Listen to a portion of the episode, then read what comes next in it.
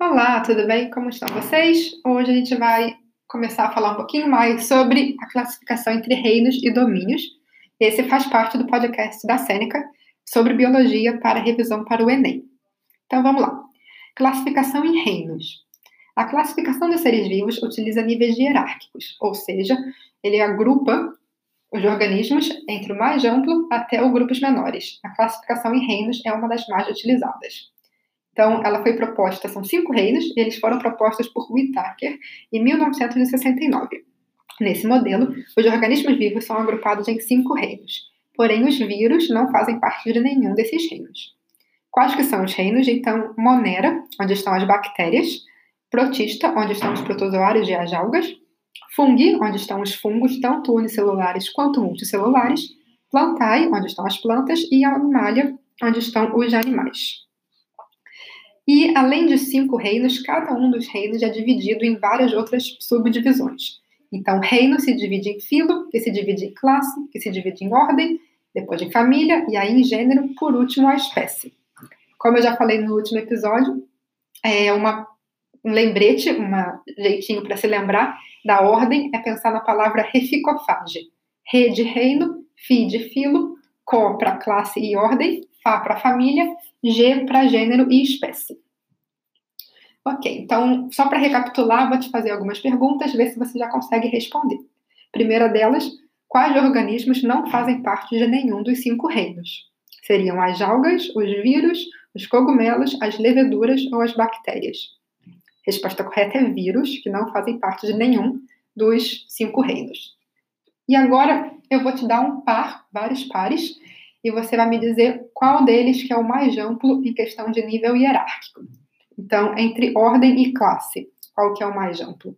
Seria a classe. Só lembrar de novo de reficofage, a classe vem antes da ordem.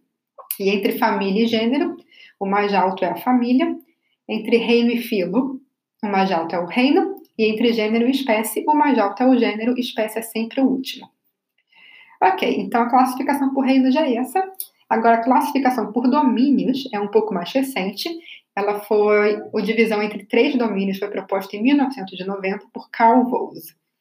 E os organismos vivos fazem parte de um superdomínio chamado biota, que é dividido em três domínios. Os vírus, de novo, não fazem parte de nenhum dos domínios. Quais que são esses três domínios? Eubactéria, onde estão as bactérias e as cianobactérias. Arqueia, onde estão as arqueobactérias e eucária, onde estão todos os organismos eucariontes, ou seja, os organismos que têm um núcleo celular. Mas depois disso, nos anos 2010, foi proposto um novo modelo com apenas dois domínios. E isso é porque ele assume que eucária e arqueia são, na verdade, um único domínio.